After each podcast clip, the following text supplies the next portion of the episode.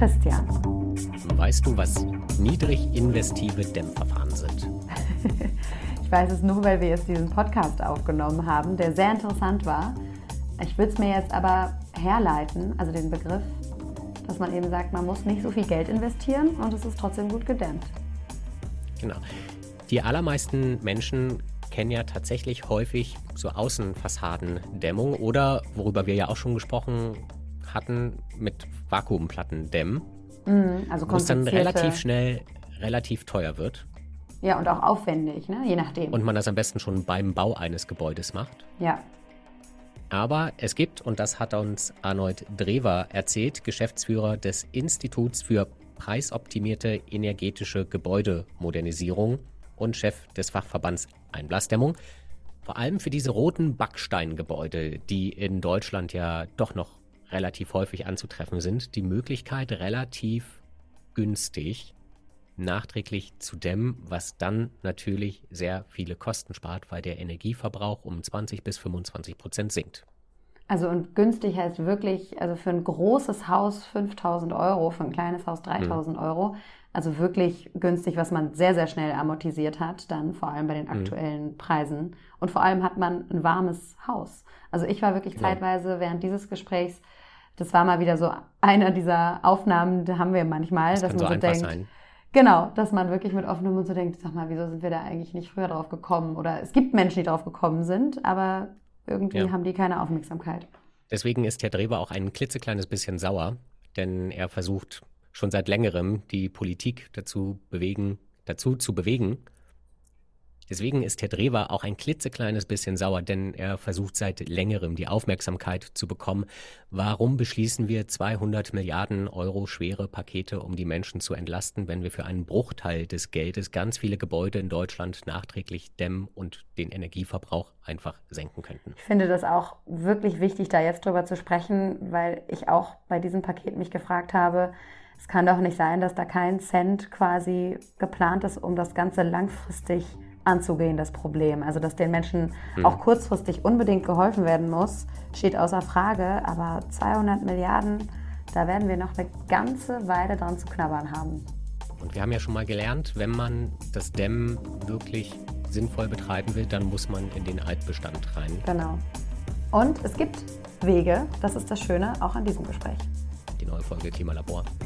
Los geht's. Herr Drewer, herzlich willkommen im Klimalabor. Vielen Dank, dass Sie sich Zeit für uns nehmen. Ich bedanke mich auch, dass Sie mir Gelegenheit geben, etwas zu erzählen. Ja, danke. Sehr gern. Sie sind, das ging aus unseren Vorgesprächen und aus unserem E-Mail-Verkehr hervor, derzeit relativ sauer auf die Ampelkoalition in Berlin. Können Sie uns einmal erklären, warum? Ja, zur allgemeinen Situ äh, Energiesituation muss ich ja jetzt nun wirklich nicht mehr viel sagen. Das ist ja hinlänglich bekannt. Jeden Tag ist es in den mhm. Nachrichten mhm. und in den Medien. Und äh, weswegen ich leicht säuerlich bin, ist, dass es ausschließlich darum geht, wie können wir Energie einkaufen, also Steinkohle jetzt oder LNG-Gas mhm. oder wie können wir auch Wärmepumpen forcieren, die ganz gut sind, aber nur in gut gedämmten Häusern. Und der Begriff Energieeffizienz im Allgemeinen und den Begriff Wärmedämmung im Besonderen habe ich fast nirgendwo gehört und schon mal gar nicht gelesen. Also Sie stören sich ein bisschen daran, dass es hauptsächlich darum geht, wie man die hohen Preise für die Bürgerinnen und Bürger subventionieren kann, damit sie sich das leisten können, aber nicht darum, wie man eigentlich den Energieverbrauch insgesamt in Deutschland senken kann. Genau so ist es.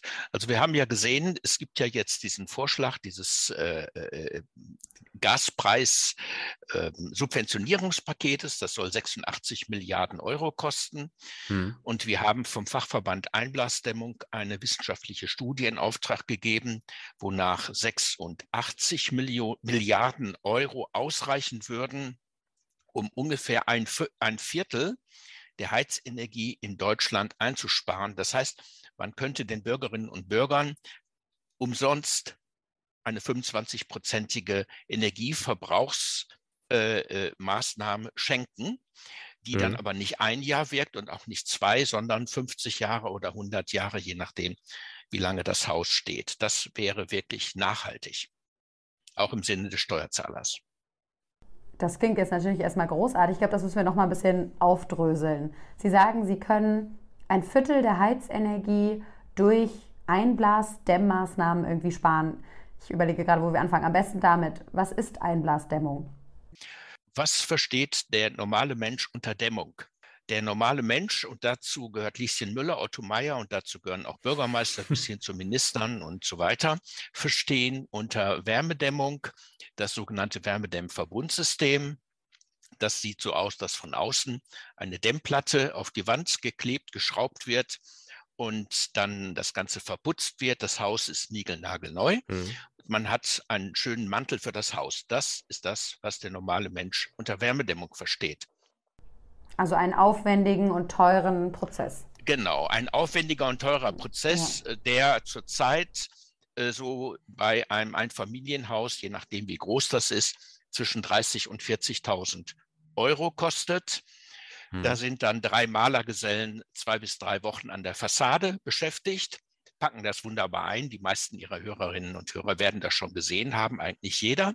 Man hat hinterher ein relativ gut gedämmtes Haus und äh, sehr schön und neu sieht es auch aus. Das ist ein Dämmverfahren. Ich habe mit meinem IPEC-Institut aber 75 Dämmverfahren identifiziert im Altbau. 75. Die zähle ich jetzt lieber nicht auf, sonst würde mhm. der Podcast zu lange dauern. ähm, und bei diesen 75 Verfahren sind, ein, sind 31 bauliche Situationen enthalten, äh, wo das Gebäude eine Hohlschicht hat. Also eine Hohlschicht heißt, ich zum Beispiel bei dem weit verbreitetsten, das ist die Wand.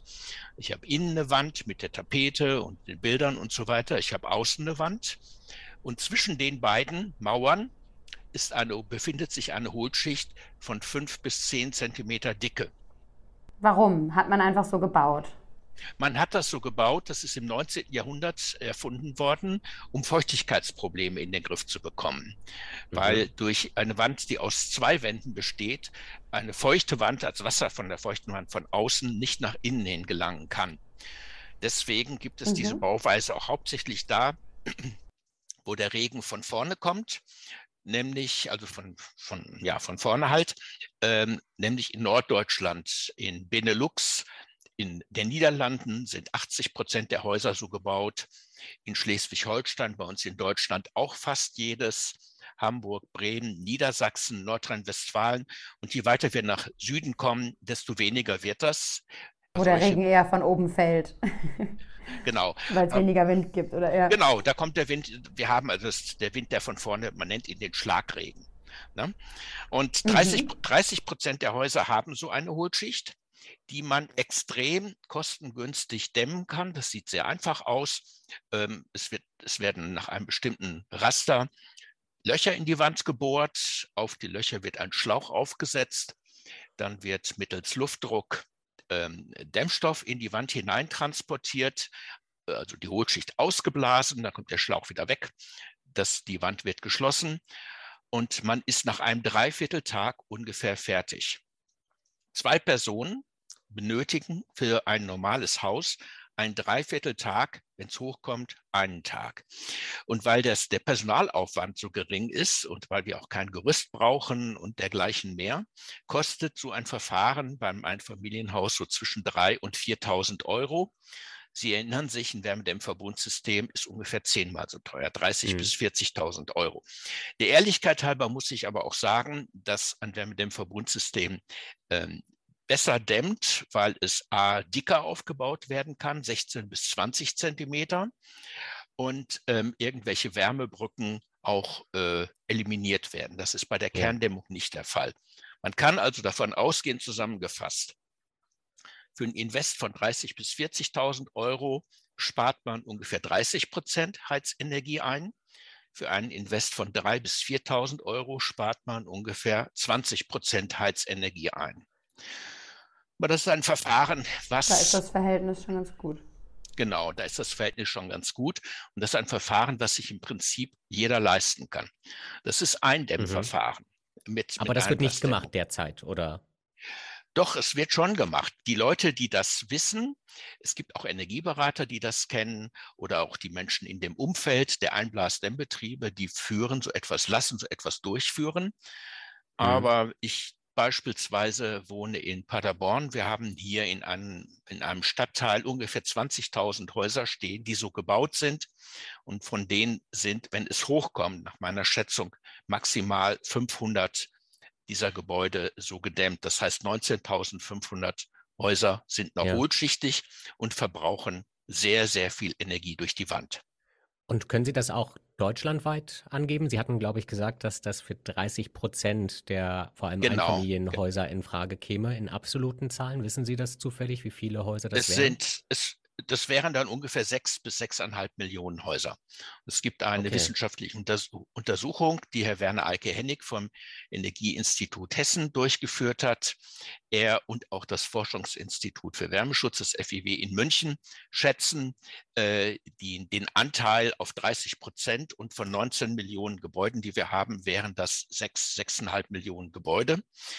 Im Wohngebäudebereich, bei Nichtwohngebäuden gilt Ähnliches. Auch Schulen, Ja. Krankenhäuser, Kindergärten sind äh, häufig so gebaut worden.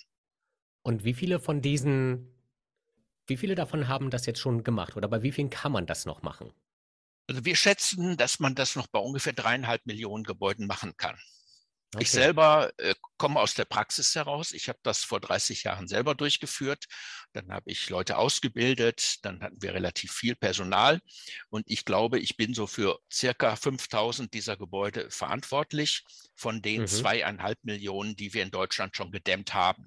Das Verfahren selber, Sie sehen das, ist bekannt seit über 50 Jahren. Es ist ein sehr gesichertes Verfahren. Ich habe bei diesen 5000 eigenen Gebäuden nicht einen einzigen bauphysikalischen Fehler gehabt, dass Leute gesagt haben, Mhm. na, ich habe anschließend Schimmel oder dergleichen. Das habe ich kein einziges Mal gehabt. Und Sie können aber, um nochmal zu Ihrer Anfangsthese oder zu, zu dem, was Sie am Anfang gesagt haben, nochmal zurückzukehren, Sie können quasi mit diesen dreieinhalb Millionen Häusern, die man jetzt noch so auf, nach diesem Verfahren relativ günstig und vor allem auch sehr schnell, also das ist ja unglaublich, dass man das in einem Tag gemacht hat, dämmen könnte. Damit könnten Sie dann ein Viertel der gesamten Heizenergie Deutschlands einsparen. Nein, natürlich nicht. Ich hatte gerade erwähnt, es gibt äh, über 30 Einblasdämmsituationen im Altbau. Die weit verbreitetste, Mhm. haben wir gerade besprochen, das ist die Wand. Wir haben aber auch das von mir sogenannte vergessene Bauteil. Das ist die sogenannte obere Geschossdecke. Die obere Geschossdecke, das ist die Decke, die letzte Decke des bewohnten und beheizten Raumes im Gebäude. Und über dieser Decke ist dann eigentlich in der Regel nur noch der unbeheizte Dachboden. Spitzboden, auf dem Mhm. sich äh, Mhm. alte Möbel und, und Spielzeuge und solche Sachen in der Regel befinden. Äh, 75 Prozent dieser Decken sind Holzbalkendecken, sind nicht aus Beton, sondern sind aus Holz. Ähm, Sie sind von oben mit Holzbrettern belegt und wenn man eins dieser Bretter entfernt oder da reinbohrt, dann findet man nicht immer, aber ganz, ganz häufig eine Hohlschicht von bis zu 18 Zentimeter Dicke, äh, welche man ebenfalls mit dem gleichen sehr einfachen Verfahren füllen kann. Loch rein, Mhm. Schlauch aufsetzen, ausblasen und das Loch äh, wieder zu, wieder schließen. Ja? Ja. Das wäre ein zweites Verfahren. Ein drittes Verfahren sind äh, Bungalow-Dächer. Bungalows sind energetisch gesehen meistens eine Katastrophe. Jeder von Ihren Hörerinnen und Hörern, der in einem Bungalow Relativ kühl lebt, im wird das Winter, relativ heiß im Sommer. und extrem hohe Heizkosten. Ja, genau. Ja. Und diese Flachdächer, die Bungalows haben ja nun Flachdächer, auch die sind häufig entweder gar nicht gedämmt oder doch mehr schlecht als recht. Also die Dämmqualität ähm, bis zu den 2000er Jahren war meistens meiner Beobachtung nach äh, mehr oder weniger miserabel. Das Ja. wäre ein drittes, ein drittes Beispiel. Dann gibt es Drempelsituationen, also beim in Lassen uns Süddeutschland vielleicht noch einmal kurz beim, Entschuldigung, ja. Energiever äh, beim Energieverbrauch bleiben, beziehungsweise Ja. bei dem Verbrauch, den man einspart. Wenn man jetzt seine Außenwand, diesen Hohlraum schließt und dann ja über der Decke auch nochmal mit, ich weiß nicht, ob man das dann immer noch Einblasdämmung nennt, Ja, aber ja, dieses ja. Material verteilt. Um wie viel sinkt der Verbrauch der, der, der Energie dann? Das dürfte dann so bei 30 Prozent liegen. Das hängt natürlich sehr stark davon ab, von der Kubatur des Gebäudes. Ein sehr hohes ja. Gebäude, sagen wir mal ein viergeschossiges Gebäude, ähm, da ist die, die, obere Geschossdecke im Verhältnis zum gesamten Gebäude doch sehr klein. Bei dem gerade genannten Bungalow-Dach ist es völlig anders. Da ist äh, die Fläche im Verhältnis zur Gebäudehüllfläche riesig groß. Aber man kann so sagen, Pi mal Daumen, 30 Prozent, ja. Das heißt aber, das geht nicht nur, weil wir jetzt gerade viel über Einfamilienhäuser gesprochen haben. Es geht nicht nur darum, sondern es geht auch in großen Mehrfamilienhäusern, für in Miet, wo viele Mietswohnungen drin sind. Klar, da muss ich dann mit meinem Vermieter sprechen, aber auch da ist das möglich. Richtig. Ähm, Wohnblocks zum Beispiel oder Mehrfamilienhäuser mit Flachdächern, auch diese gibt es vor allen Dingen übrigens in Ostdeutschland, haben sehr häufig zweischalige Flachdächer. Gut, das gilt jetzt für den privaten Bauherrn weniger, sondern mehr für, äh, für, die, für die Wohnungswirtschaft. Äh, diese zweischaligen Flachdächer sind so gebaut. Im obersten Stockwerk schaue ich von unten auf eine Betondecke. Und über dieser Betondecke ist wieder jener bewusste Hohlraum, der bis zu 50 Zentimeter hoch sein kann. Und darüber dann ist das eigentliche Flachdach mit Bitumenabdichtung und so weiter. Und mhm. Sie können sich vorstellen, auch das kann man anbohren und mit äh, äh, Einblasdämmstoffen füllen. Das gilt jetzt für den mehrgeschossigen Wohnungsbau. Und das haben wir, glaube ich, noch gar nicht geklärt. Was genau für Material blase ich da eigentlich rein? Es gibt unterschiedliche Materialien je nach Anwendungsfall.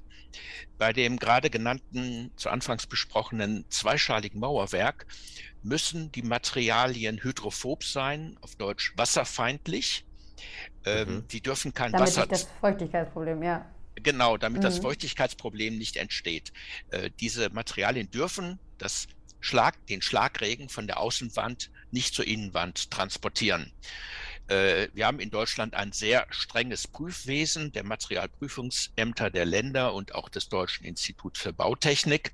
Die prüfen das alles und man kann sich darauf verlassen, dass zum Beispiel Superfill von Knauf, das ist im Moment der Marktführer, wirklich hydrophob ist, wasserfeindlich und kein Wasser zieht. So, bei der. Und damit ich mir das vorstellen kann, ja. ist das eine Art Watte oder Wolle oder. Genau, genau. Steine. Äh, das sieht aus, nein, das ist, äh, das sieht aus wie Watte, sieht aus wie Watte, fühlt sich an wie Watte, ist aber aus äh, Glas, ist mineralisch, es ist ein Recyclingprodukt. Hm, spannend. So, das, Und das gilt, Entschuldigung, das gilt jetzt für das zweischalige Mauerwerk. Bei den Holzbalkendecken, die ich gerade erwähnt hatte, äh, ist genau das Gegenteil der Fall. Bei den Holzbalkendecken, das geht jetzt ein bisschen in die Tiefe der Bauphysik hinein, kann man damit rechnen, dass unterhalb der Holzbretter, auf denen die alten Möbel und Spielzeuge und dieser ganze Kram herumsteht, dass unterhalb der Holzbretter etwas Tauwasser entsteht. Tauwasser entsteht, ja, etwas Tauwasser entsteht. Und um mit diesem Tauwasser vernünftig umzugehen, würde ich empfehlen, dort lieber Zellulose einzublasen. Zellulose ist ein Dämmstoff auf der Basis von Zeitungspapier, ähm, auch ein Recyclingprodukt. Ähm, weil dieses Papier die Feuchtigkeit, die etwas anfallende Feuchtigkeit aufnehmen kann im Winter, abpuffern kann und in der Trockenperiode, sprich im Frühling, Sommer und Herbst, wieder abgeben kann. Also da würde ich dann lieber auf sogenannte hydrophile, wasserfreundliche Materialien gehen. Aber es gibt tatsächlich für jede Gebäudesituation die richtige Lösung, wie man ja. diese Dämmung nachträglich kostengünstig einbringen kann. Ja, also das gilt im Übrigen für jedes Bauteil in Deutschland. Ich hatte heute Morgen noch ein längeres Gespräch mit einer Frau aus Bad Ems. Man kann in Deutschland jedes beliebige Bauteil energetisch äh, verbessern bzw. optimieren. Ja. Okay. Wir haben in Deutschland äh, mehr, als drei, mehr als 100 verschiedene Dämmstoffe. Von denen sind zehn verschiedene Einblasdämmprodukte und der Rest sind hm. Plattenware, Mattenware und so ja. weiter. Man kann jede bauliche Situation lösen. Okay, interessant. Und warum wird das dann verhältnismäßig so wenig gemacht? Ja. Also das ist ja jetzt die Frage. Ich meine, Sie haben am Anfang die Kritik an der Ampelkoalition geäußert, aber es gibt doch Subventionen für all diese Dämmverfahren, Richtig. oder? Ich bin auch, wenn Richtig. ich ganz kurz noch ergänzen darf, mehr als verwirrt, weil es von allen Werkzeugen, die ich in den letzten, von denen ich in den letzten Wochen gehört habe, um diese Energiekrise zu überstehen, das mit Abstand die beste zu sein scheint, ne? weil man ja tatsächlich nicht jedes Jahr neue Entlastungs, ja, ja. auch die, man, so wie wir es aktuell machen, müsste man ja vielleicht, wenn es schlecht läuft, trotzdem jedes Jahr neue Entlastungspakete auflegen.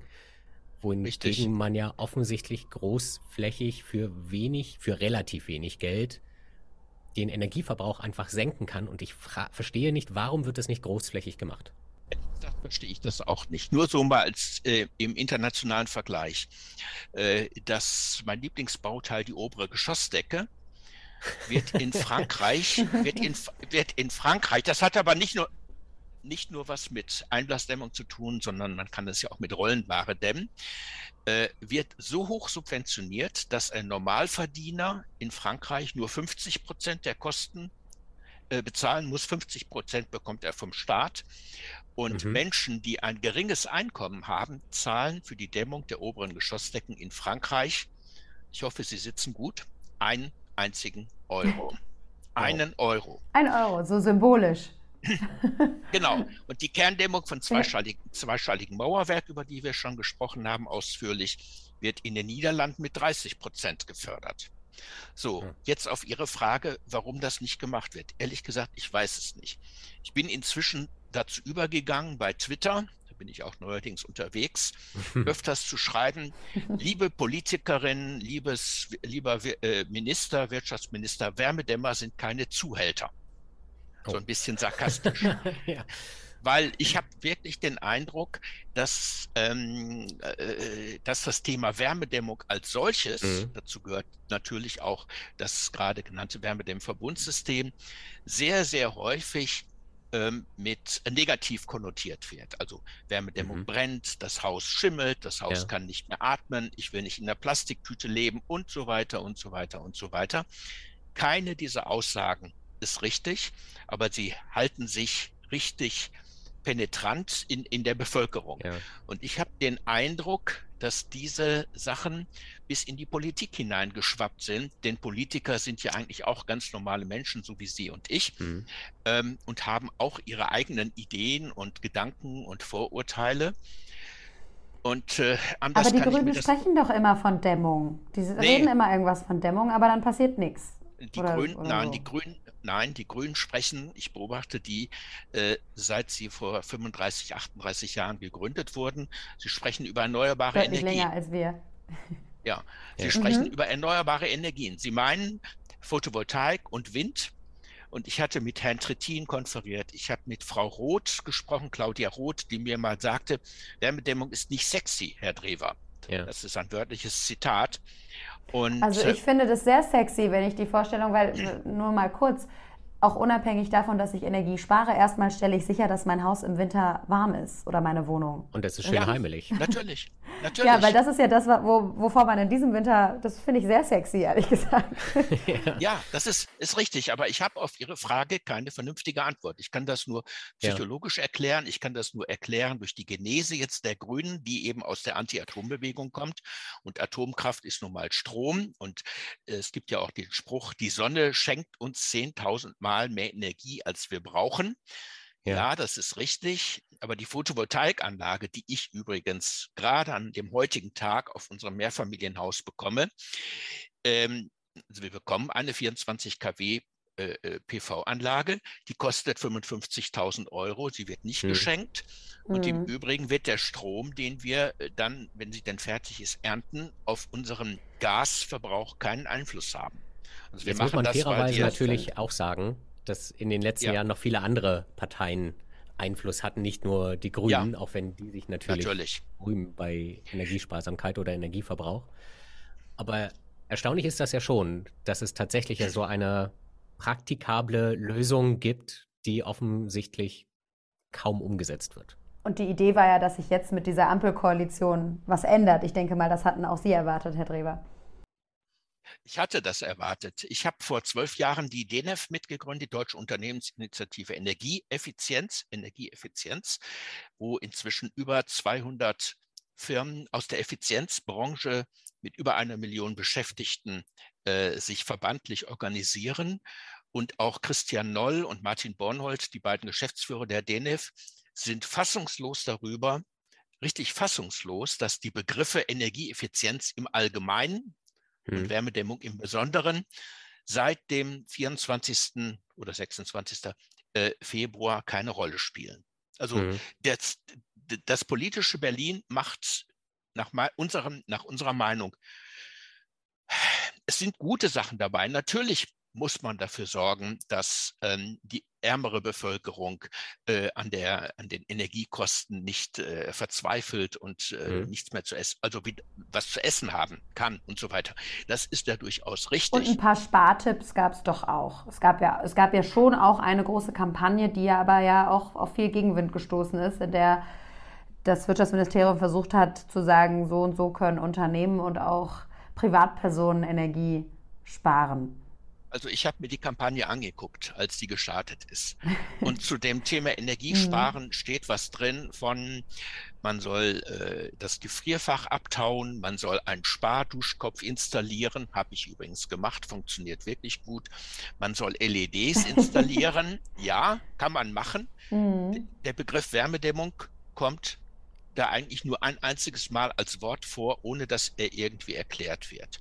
Und weil das so ist, ja. ich gedacht, okay, wenn das Wirtschaftsministerium keine Informationen herausgibt zu dem Thema Wärmedämmung, werde ich jetzt als IPEC-Institut einen eigenen www.dämmatlas.de Klammer auf, das war jetzt der Werbeblock, Klammer zu, ähm, auf eigene Kosten installieren. Äh, auf eigene Kosten installieren, in dem 55 Dämmsituationen so beschrieben sind, dass Sie und Herr Herrmann und äh, alle anderen in Deutschland das hoffentlich verstehen. Ähm, ja, weil ich einfach den Menschen äh, die Wege aufzeigen möchte, was man machen kann. Dazu gehört natürlich nicht nur die Einblassdämmung, sondern auch äh, Do-it-yourself-Maßnahmen wie die Dämmung von Rollladenkästen, von Bodentreppen, von Kellerdecken und so weiter und so weiter. Sie haben jetzt wunderschön den Bogen wieder geschlagen zu dem Thema, wie sinnvoll ist das, wie kann ich das machen?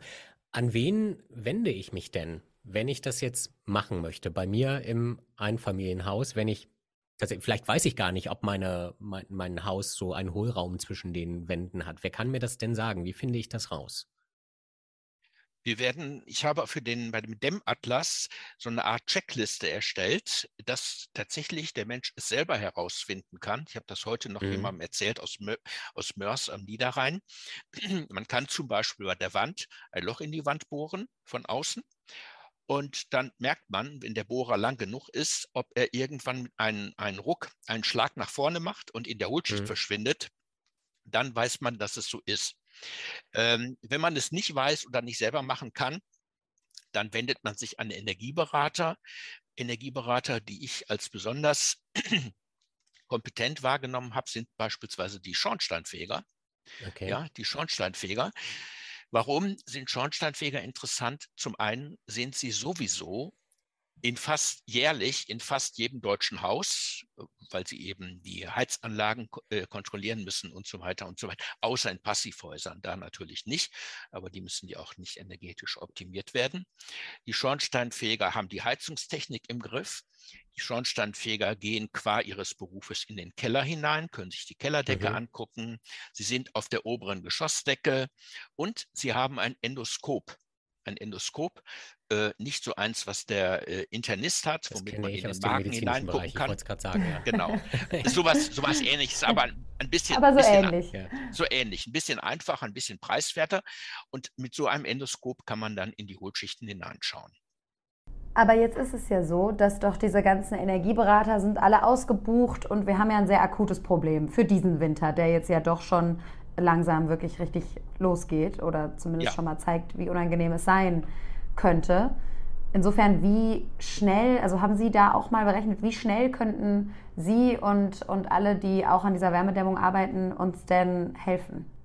Das ist eine gute Frage. Diese Frage hat mir der gerade genannte Christian Noll äh, von der DNF Ende Februar gestellt, samstagsabends zwischen Abendessen und Tagesschau rief er mich an und sagte, Arnold, die Leute, die in deinem Fachverband Einlassdämmung organisiert sind, äh, was können die theoretisch dieses Jahr machen?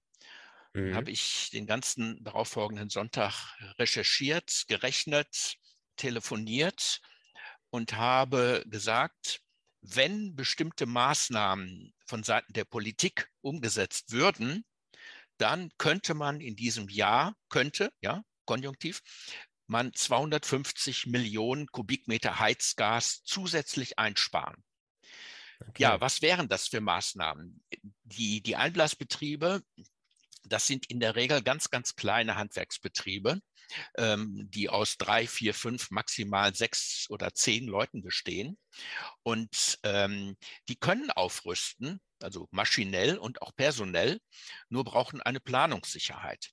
Äh, wenn die einen weiteren Trupp aufstellen, dann braucht man so eine Maschine, die kostet so 15.000 bis 20.000 Euro. Dann braucht man Bulli, einen Anhänger, Leitern und so weiter und so weiter.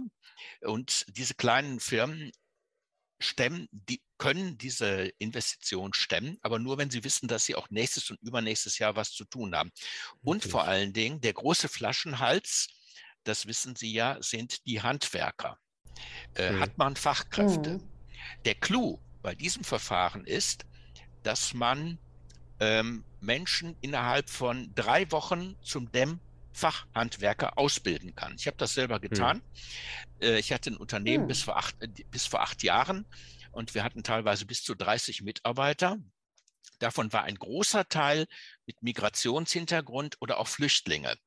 Also Leute, die ansonsten auf dem deutschen Arbeitsmarkt kaum eine Chance haben, weil sie eben, ich sag mal, als Kfz-Mechatroniker oder so weiter die Qualifikationen nicht haben. Das ist ja schon ein Auto zu reparieren, mhm. ist ja schon sehr äh, anspruchsvoll.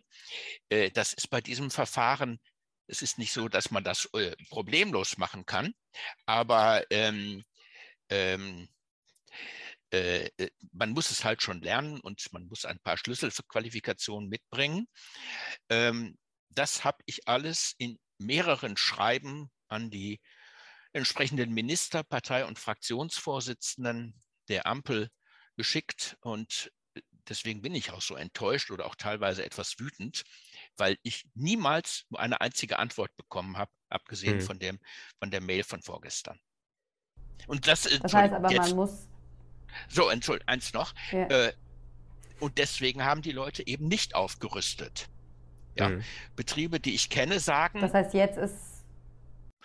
Ja, ich will nicht sagen, das Kind in den Brunnen gefallen. Natürlich könnte man was machen, nur dann muss von Seiten der Politik endlich was passieren. Ich würde übrigens gar nicht, um das auch nochmal hier deutlich zu sagen, wir brauchen nicht mehr Geld als Förderung.